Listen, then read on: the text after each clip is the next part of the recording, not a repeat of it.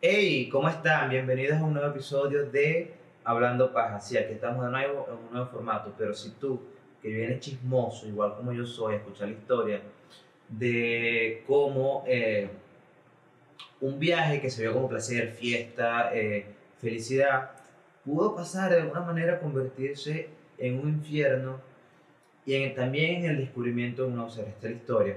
Quiero agradecerte por estar aquí, por, por escucharme, por compartir mi contenido, por darle like, espero que te suscribas, pero quiero que, que antes de que empecemos a platicar te preguntes dentro de ti y, y te tomes un tiempo para, para analizarlo. El, el que te ata al, al sitio donde estás, el que de alguna manera no hace salirte de, de, esa zona de confort porque no sientes que puedes agarrar fuerzas y romper como ese escudo que hay ahí que no te deja avanzar y salir de ese, ese estancamiento en el cual te estás sintiendo. Quiero que te preguntes eso un rato y, y lo analices.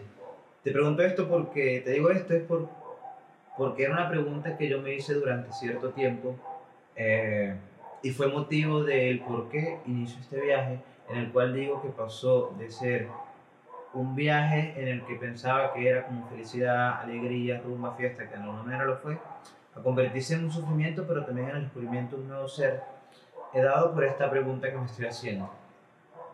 Eh, inicialmente este era un viaje que, que era una fiesta, iba en realidad al cumpleaños de un amigo, de una amiga, pero por mucho tiempo, y cuando te hablo de tiempo te hablo de dos, tres años más o menos, esos últimos dos, tres años, me estaba sintiendo mal, de alguna manera chimbo, de alguna manera raro, que no me...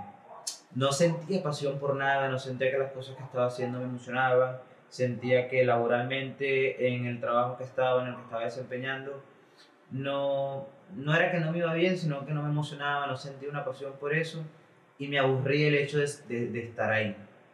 Eh, que las cosas que estaba haciendo en mi vida no me gustaban, que el entorno en el que me estaba desenvolviendo no...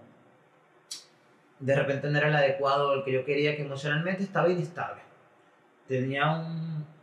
Tenía emocionalmente la cabeza jodida porque no sabía cómo canalizar todos esos sentimientos todos esos pensamientos que estaba teniendo en ese momento y de dónde venía arrastrando todos esos sentimientos. De alguna manera siento que esto era que me sentía frustrado, que me sentía estancado, que sentía que no avanzaba, que cada decisión que tomaba no llegaba a nada, este, que me sentía frustrado después de haber logrado ciertas cosas que, que cuando niña me había propuesto y que ya las logré y que estaba teniendo como esa vida que, que de alguna manera soñaba cuando niño, la cumplí, pero después de cierto punto empecé a sentir todo ese, toda esa frustración y todo ese estancamiento y no sabía cómo, cómo salir de ahí.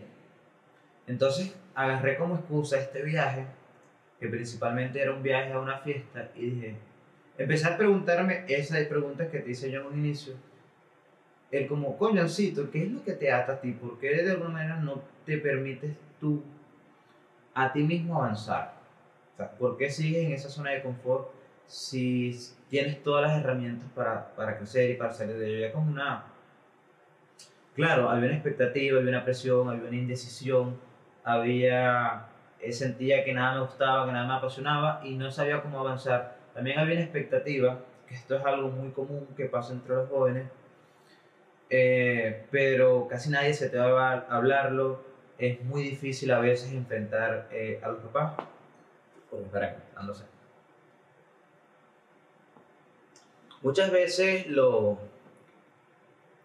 los papás eh, y los hermanos y los amigos tienen una expectativa sobre nosotros, más que todos los papás a veces, en muchos de los casos, porque son, son tu motor, son los que te ayudan, eh, de alguna manera son los que te pagan los estudios y esperan eh, una retribución de eso.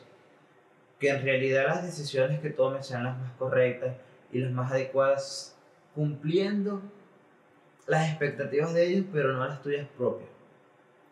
Que este es un tema eh, raro, no raro, sino difícil, porque muchos teníamos ese miedo como de enfrentar a, a los papás y decirles como que, coño, eso que tú quieres para mí, yo sé que es lo mejor y yo sé que tú piensas que para ti es lo mejor, y me dices no cometas estos errores porque no quiero que te vaya mal, a veces no son cosas que yo quiero y no son cosas que yo me siento cómodo con eso, cumpliendo la expectativa tuya y no la mía. Claro, ahorita lo digo porque ahorita ya lo entiendo, pero en su momento era un poco difícil yo manejar toda esa situación porque eh, existe un miedo latente en el hecho de enfrentarlo, aunque yo sí lo hacía de alguna manera. Pero tendía a, a, a, a cumplir con esa expectativa de, de otro, ¿no? en este caso de, de mis papás, a veces de mis amigos, mis familiares, porque me dejaba, me dejaba llevar mucho. Entonces tenía toda esta frustración de mucho tiempo, todo este estancamiento en que me sentía, todos estos sentimientos que no entendía, todas estas emociones y un día loco, como cualquier día, en la mañana dije, me habría parado como a las 5 de la mañana, esos días raros que, que, sientes que viene un día raro y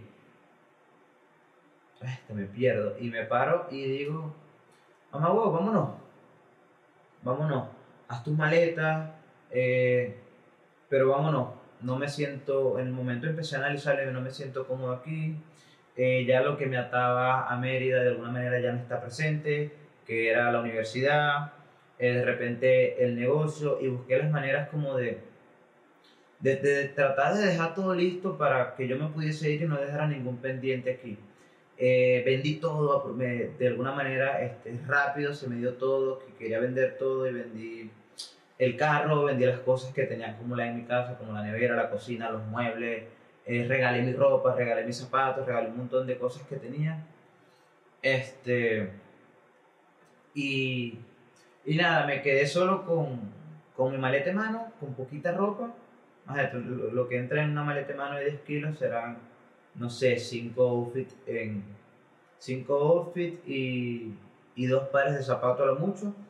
Y como siempre me llevo mi almohada donde viajo, este, siempre me llevo mi almohada que tiene ya como 10 años conmigo y dije, nada, con esto me voy, agarré mi bolso, mi cámara, mi computadora y mi maleta en mano y dije, me voy. Claro, fue difícil tomar esta decisión porque es difícil salir de eso, como que romper ese patrón, romper ese paradigma, romper ese escudo que de alguna manera siente, siento que, que me protegía y que no quería salir de él.